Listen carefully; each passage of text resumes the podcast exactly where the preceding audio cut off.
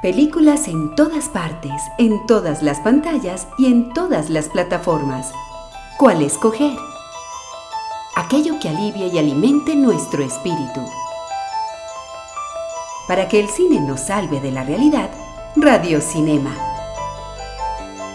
En Cámara FM, Radio Cinema. Cine conversado con Santiago Gutiérrez y Samuel Castro.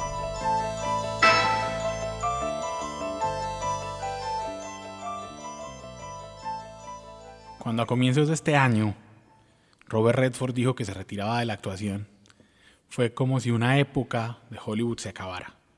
Porque Robert Redford representa eh, tal vez de su generación a la última gran estrella masculina eh, que fue, por decir algo, que fue protagonista de westerns.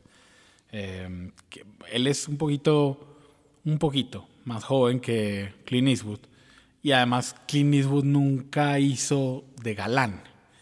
Robert Redford fue, digamos entonces, para, para perfeccionar la frase, el último galán de su generación. Eh, y además de eso se convirtió en una de las figuras más destacadas del cine independiente precisamente porque a través de su eh, Instituto Sundance, que viene de una película de la que hablaremos en el programa de hoy, el nombre, pues fue uno de los grandes patrocinadores de lo que se conoció como el cine independiente, o ese gran movimiento que desde finales de los 80s, durante los 90s y, y aún hoy armó todo un circuito eh, que le permite la entrada a Hollywood a otros nombres y a otras personas y a otro tipo de historias. Y eso se le debe en gran parte a su imagen, que aunque ha, sido intachable, impecable en muchos aspectos, pues tampoco es tan impoluta como, como él quisiera. Eh, en el programa de hoy vamos a hablar entonces de ese personaje cinematográfico, de ese gran personaje que es Robert Redford. Nos hacen reír, soñar y llorar. Aún así, no los conocemos. Personajes del cine en Radio Cinema. Buenas noches, Santiago. Buenas noches, Samuel. Buenas noches a los oyentes que nos escuchan por la emisora de Cámara FM en los 95.9 aquí en Medellín y también a los que nos van a escuchar posteriormente en las distintas aplicaciones, en SoundCloud, en Mixcloud, en Spotify, en Deezer, eh, que ya estamos en Deezer también, en iTunes Podcast, en todas ellas. Recuerden que nos pueden escribir a nuestras cuentas de Twitter y diciéndonos lo que les pareció el programa o qué programas quisieran que hiciéramos. Nuestras cuentas de Twitter son la de la emisora, es arroba cámara FM, la del programa mismo es arroba FM Radio Cinema y tenemos cuentas personales. La de Santiago, San Gutiérrez J. La mía es arroba Samuel Escritor. Decíamos en la introducción que Robert Redford, Santiago, es el último galán de su generación y no lo decíamos, eh, no estábamos exagerando, yo creo. Eh, es un es, una es, ese, es ese rubio, digamos, eh, pintoso que, que hoy correspondería a Leonardo DiCaprio. Así es. O a Brad Pitt. Californiano por excelencia, sí, belleza californiana. Exacto, totalmente. y, incluso me gusta el, el, contraste con Leonardo DiCaprio, porque también es ese buen actor que es pinta. Ajá. Eh, el paralelo continúa porque los dos fueron el gran Gatsby. Eh, entonces, de alguna manera sí corresponde como, como a esa a, esa generación. no fue niño actor como lo fue DiCaprio. No, exacto. Robert Redford, esa es una diferencia. Exacto, Robert Redford eh, nació el 18 de agosto de 1936 en Santa Mónica, California. Él mismo lo ha dicho muchas veces, fue un muy mal estudiante, muy mal estudiante. Eh, el, digamos que viene de una familia, ese Redford es de una familia irlandesa católica. Eh, emigraron, toda su familia emigró a Nueva York por allá a finales del siglo XIX.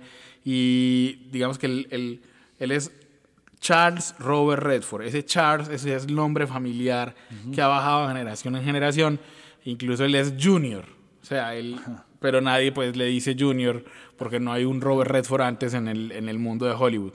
Eh, tenía muy malas calificaciones, se la pasaba, era, eh, em, empleado en los clubes de California, eh, inclusive hay un, dice que él jugaba con Pancho González, el famoso, el famoso eh, tenista en el, en el Club de Tenis de Los Ángeles, y fue a la Universidad de Colorado, que es una universidad de media petaca en Estados Unidos, eso demuestra qué clase de calificaciones tenía. Eh, donde fue como el líder de la fraternidad y el tipo era el popular. Pues es que con tipo carismático, sí, siempre ha sido. Con esa pinta era el, el, el, carismático y se dio ese viaje que los norteamericanos muchas veces hacen al final de, de su carrera. Entonces se fue para Europa y entonces estuvo en Francia, en España, en Italia. Y, y creo yo, y él mismo lo dice, que ese viaje le, dijo, bueno, yo soy pinta. yo la verdad lo que creo es que eh, tantas se enamoraron de él en el viaje que dijo, yo, yo creo que yo sirvo para actor, para galán o algo así. Sí, claro, Samuel, que ese viaje tenía, digamos, eh, eh, un motivo también un poco más espiritual, que era su madre había muerto y entró como en una crisis personal y dijo, me voy a dedicar a la bohemia un poco. Y, y también él en ese momento le metió, le metió al trago. Al trago y estaba más dirigido hacia la pintura y es donde tal vez vos decís que dijo, bueno, por acá puede haber otro camino. Exacto. Entonces, y, es, donde se encausa su carrera como actor, como tal. Sí, se, se mete a estudiar en la Academia Americana de Arte Dramático de Nueva York. Y Nueva York en los 60s y en los 50s era el sitio, digamos, más importante. Era más importante que Los Ángeles. ¿Por qué? Porque en Nueva York estaba Broadway. Entonces, el que no conseguía trabajo en televisión con las grandes cadenas, conseguía trabajo en teatro. Entonces era como dos bolsas de empleo, mientras que Los Ángeles solo te proveía una y era muy difícil. Entonces era más fácil descollar de pronto en alguna producción de Broadway y que de ahí algún productor de Los Ángeles se fijara en vos. Entonces, el hombre tuvo suerte porque uno de sus, de pues, estuvo en muchas obras haciendo partes muy pequeñas, pero eh, tuvo la suerte de protagonizar esa obra de Neil Simon que se llamó Descalzos en el Parque, que él después también haría la versión cinematográfica con Jane Fonda, pero esa obra fue un éxito en Broadway. Entonces le permitió tener un nombre y hacer todo el recorrido que hacían los actores en ese tiempo de televisión. Era una época, Santiago, donde el unitario reinaba. O sea, los 60, para, para, que nos, para que nos entiendan quienes nos están escuchando, cuando decimos el unitario es esa serie como Perry Mason que, tiene una, que cuenta una historia pero que se resuelve en el mismo capítulo. Ahí estuvo Perry Mason, eh, La Dimensión Desconocida. Alfred, Hitchcock, presenta, eh, Playhouse 90, entonces era, era eso que tenía muchos actores invitados. Claro, y también fue invitado en otras series como Maverick o Los Intocables, que también eran, estamos hablando de comienzos de los 60, donde la televisión estaba teniendo en, este tipo de series dramáticas un, una ebullición importante. A mí me gusta también que, en, por ejemplo, en, el, en, Dimensión Desconocida, el capítulo en el que él actúa, él hace de la muerte.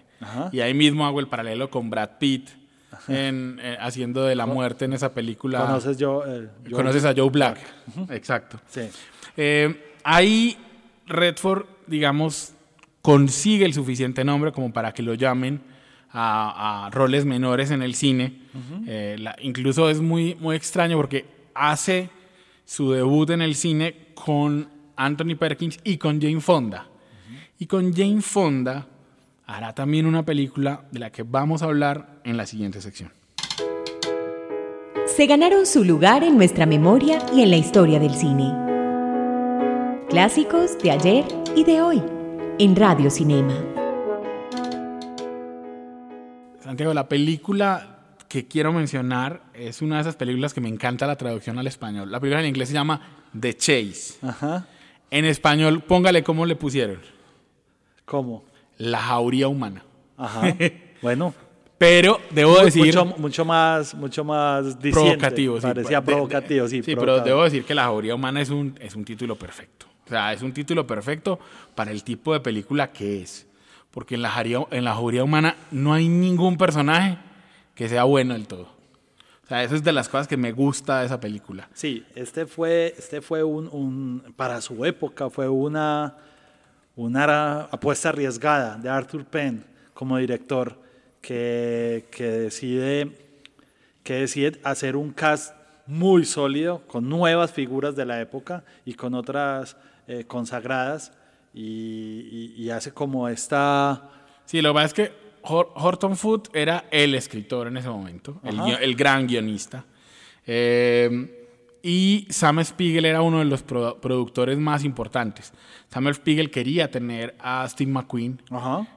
Porque era eso, el, el papel que le toca ahí a Brando era el mono pinta, digamos que es capaz de hacer escenas de acción. El, el sheriff del- del- de este pueblo decadente. No, el sheriff es Marlon Brando. Ay, Marlon Brando, perdón, Marlon Y Brando. entonces, eso es lo bueno porque esa película funciona como, como un paso del testigo. Es Marlon Brando, la gran estrella, sí. Ah, ok. pasándole el testigo, digamos, a este joven muchacho que es Robert Redford. Bueno, sí, a dos figuras nuevas de la época como Jane Fonda y Robert Redford. No te imaginas esa película de Santiago. Es la primera película del ciclo que vamos a tener en la, aquí en la, en la Cámara de Comercio de Medellín. Eh, un ciclo que vamos a hacer eh, dedicado a Robert Redford. Precisamente esa, esa película se presentó hoy en el Auditorio del Poblado y mañana se va a presentar en el, en el Auditorio del Centro. Eh, y qué pena pues para los que nos están oyendo en, eh, Tarde. po- po- por, Pero igual- podcast, igual- pero sigan viniendo los que Sí. están en Medellín.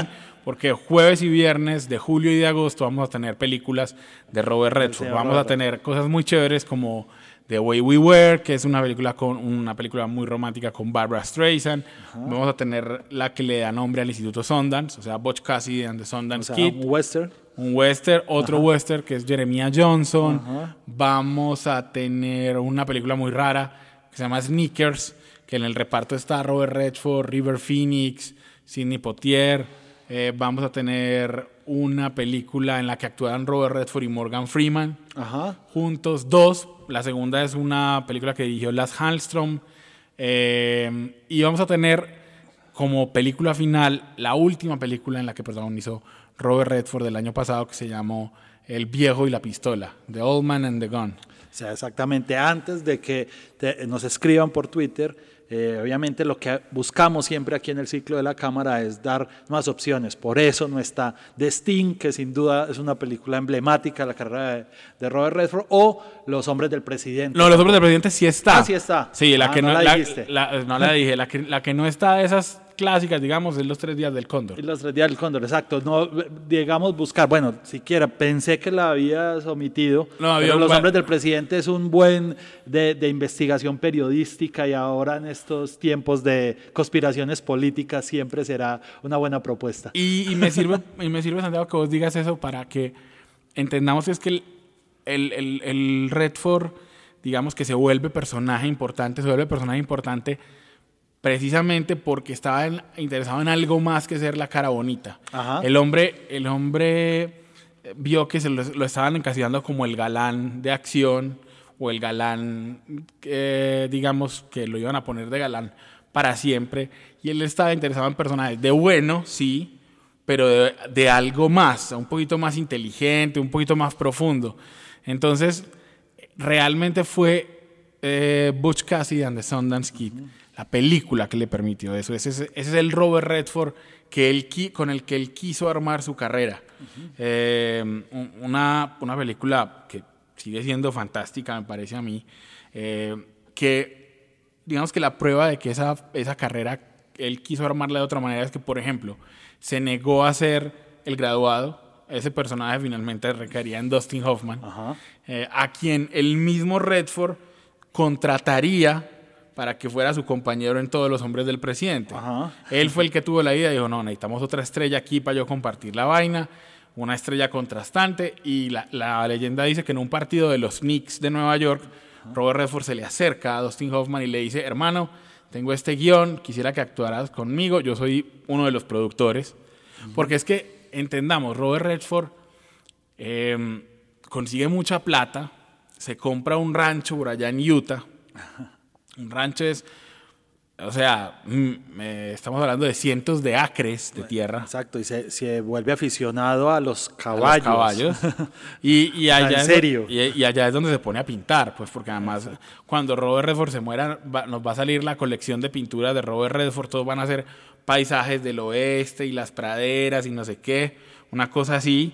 Eh, y, y entonces hay una preocupación social de Robert Redford. Robert Redford empieza a apoyar todas las causas sociales, empieza a apoyar eh, la conservación de la naturaleza, empieza a apoyar los derechos LGBTI. Es un adelantado a su época, es un tipo de los 60 que vivió la filosofía hippie y la metió en su forma de vida.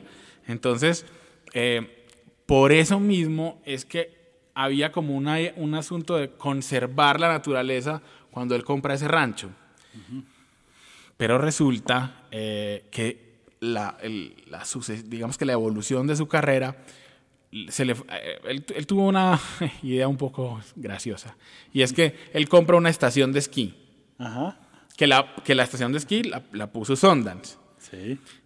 Pero resulta que en el punto donde estaba esa estación de esquí tenía menos nieve en el año que las estaciones de esquí alrededor. Y se supone que esa estación de esquí era la que le iba a dar la plata para el Instituto Sundance. O sea, que de aquí iba a salir la plata para financiar el, la cosa. Y resulta que no daba, no daba tanta plata. Y cuando él crea el Instituto Sundance, y lo dice, lo dice Peter Biskin, eh, búsquenlo, es el autor también de Moteros Tranquilos y Toros Salvajes, en un, en un libro posterior que hace sobre el cine independiente y sobre Harvey Weinstein, que en algún momento la estación de esquí no daba plata y entonces Sondan se gastaba en el festival, Sondan ponía a la gente a alojarse en la estación de esquí. Entonces era una, una mano, o sea, plata que te va de un bolsillo a otro, pero realmente sin ganancias. Entonces en algún momento no daba plata, no, no, no, no era lo que es hoy Sundance. Hoy Sundance es uno de los festivales a los que más asiste gente en Estados Unidos, una vaina, pero no era eso en los sí, 70 fue, fue, una apuesta quijotesca que hizo Robert Redford con este tema, porque además en, en, un, o sea, en una ciudad que no tenía ni tradición cinematográfica, buscando propuestas independientes en un cine por en ese momento probablemente aprisionado por los grandes estudios, eh, creo que, que al final le salía, pero podría haber salido muy mal sí. la apuesta. Eh, eh, todo eso se lo permitió. ¿Qué se lo permitió? Los 70. O sea, Robert Redford fue la estrella más importante en taquilla en los 70. Los 70 claro, tenía la credibilidad y también no le fue mal en su paso eh, en los 80 a la dirección. Exacto. Que eso, ah, pues además de ser rentable, lo volvió creíble. Claro, claro. En los 70 él hace, por ejemplo, la The Way We Were, la película que hablamos con Barbara Streisand, que fue un drama romántico súper em, visto por la gente, pero hizo la que hoy sigue estando con la corrección según eh, inflación entre las 20 películas más taquilleras de la historia, que es The Sting. Claro, el golpe que llevamos aquí, que es... que viene siendo la segunda película que hace con Paul Newman. Claro, una que hicieron, digamos, pareciera que habían hecho más porque es una pareja como de esas que, que marcaron época. Lo que pasa es que eran muy amigos y se los veía saliendo juntos, salían, se iban de vacaciones con las esposas juntos. Entonces uno tenía en, su cabeza la idea de que Robert Redford y Paul Newman eran, eran como e, esa pareja de amigos entrañables. La verdad, por poner un ejemplo, es como lo que hoy serían George Clooney y Brad Pitt. Ajá. O sea, que uno, que uno piensa en ellos eh, yendo a vacaciones al lago Como, ¿cierto? Y yendo a restaurantes con los hijos, pues más o menos así. Él, él hace eso, hace Downhill Racer a finales del, de los 60 The Way We Were que ya hablamos, luego hizo El Gran Gatsby, Los Tres Días del Cóndor. Hay una asociación muy importante en la carrera de Robert Redford que es con Sidney Pollack.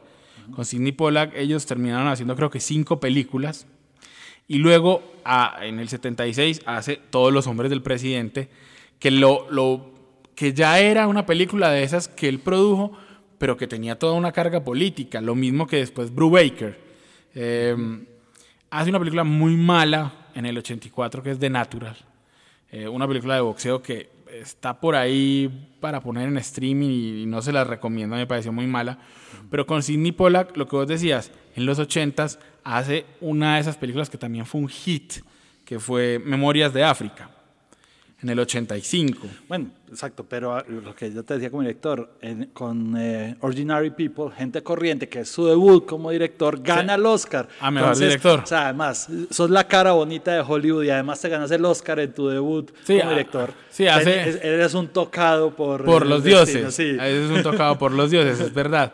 Eh, ah, des- después digamos que la como director no le no le fue tan bien, aunque hay una película que me gusta mucho mencionar que es The Quiz, The Claro. Quiz Show o Quiz Show ¿Qué? sin el D. que digamos co- compitió en los Oscars, al final no se llevaría, creo que No. muchos premios, no, estu- pero estuvo porque fue, me recuerdo que fue un año difícil de, de grandes películas en nominaciones, pero sí, esa película que habla sobre una Sobre una trampa, estafa, una estafa trampa. que se hacía a partir de un programa de televisión, una película de época, eh, Sí, lo que bien pasa es que- trabajada desde la dirección. Lo que pasa es que recordemos que es, el, es 1980 1995, que es el año de Forrest Gump. Exactamente. Es el año de Shawshank Redemption y es el año de Pulp Fiction. Ajá. Entonces era muy difícil ahí la cosa, estaba muy, Así muy, muy complicada la vaina. Eh, digamos que Robert Redford logra de todas maneras que, que, que, que Show esté como mejor película, que, que- que teniendo esas películas al lado me parece que fue muy, eh, muy importante. Y era también casual que ese año creo que fue la tal vez la penúltima o la última nominación de Paul Newman como mejor actor por Nobody's Fool. Eh, Redford, y lle- llegamos a eso que tenemos que decir del, del, del Sundance. Eh, Redford crea toda una estructura para que los cineastas independientes tengan una salida. Entonces de ahí salen gente como eh, Steven Soderbergh, que estrenó en Sundance Sexo, Mentiras y Video. De ahí saldrán... todo- Después se ganaría Cannes. Exacto. De ahí saldrá todo lo que es el cine independiente hoy en día. Y hoy Sundance es la mina a la que esperan a llegar todos los cineastas jóvenes en Estados Unidos. Eh, Robert Redford es la figura de eso, aunque si uno le hace caso a lo que dice Peter Biskin, era de esos que también dejó el negocio tirado varias veces por irse a filmar, porque estaba con otras cosas. Y, y en los últimos años, pues Robert Redford ha aceptado, aceptó cosas como una propuesta indecente, ¿cierto? Aceptó cosas como, Bueno, como el- salir en Avengers. En las de Capitán América, exacto. Te iba a decir que lo, lo retoma ese papel. Realmente ya está sobre el bien y el mal. Es un tipo que ha sabido invertir su dinero, tiene restaurantes, hace producción de documentales. eh, Hizo la peli hizo, volvió a filmar con Jane Fonda una película para Netflix. O sea, el hombre sabe lo que hace, sa- sabe, muy bien lo que hace. eh, produjo, eso sí lo tenemos que decir antes de terminar, produjo diarios de motocicleta. Y, y- y lo digo porque es una película que no se hubiera hecho sin alguien como él que quería hablar de el Che Guevara, que para muchos es un tema, sigue siendo un tema vedado en Estados Unidos eh, por las connotaciones políticas que tiene. Y él fue el que lo sacó adelante. que, que ese es un dato que yo, la verdad, no tenía hasta que, hasta que im- estudiamos para este programa. Lo vamos a dejar con una canción eh, que suena precisamente en la banda sonora de Quiz Show, eh, que, a mí me gusta mucho, porque es una canción que, que la letra eh, de la canción, es parte de la letra la escribió Bertolt Brecht. Estamos hablando de Mac the Knife y la oímos en la versión de Bobby Darin. Con esto nos despedimos y esperamos que nos acompañen dentro de ocho días aquí en Radio Cinema.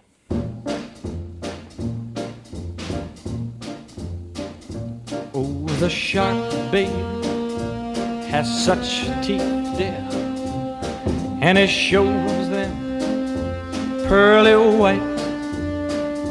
Just a jackknife has old Maggie babe, and it keeps it uh, out of sight. You know when that shark bites with his teeth, babe. Scarlet billows start to spread. Fancy gloves, though, wears old Maggie Heath, babe. So there's never, never a trace of red. Now on the sidewalk, uh-huh, ooh, Sunday morning, uh huh, lies a body just oozing life and someone sneaking round the corner. Could that someone be Mac the knife? Uh, There's a tugboat down by the river, don't you know? Where a cement bag just drooping on down. Oh, that cement is just, it's there for the weight to dare five will get you ten. Old Mackey's back in town. Not you hear about Louis Miller? He disappeared, babe. After drawing out all his hard-earned cash, and now Maggie he's been just like a sailor. Could it be our boy's done something rash?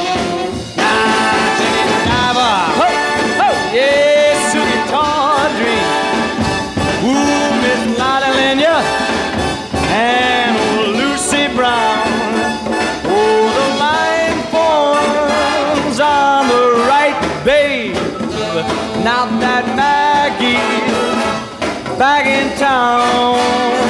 I said, Jenny Diver, whoa, Suki Tawdry, look out to Miss Lottie Linya and old Lucy Brown.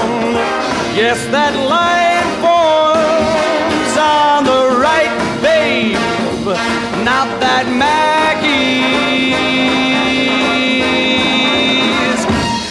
dragging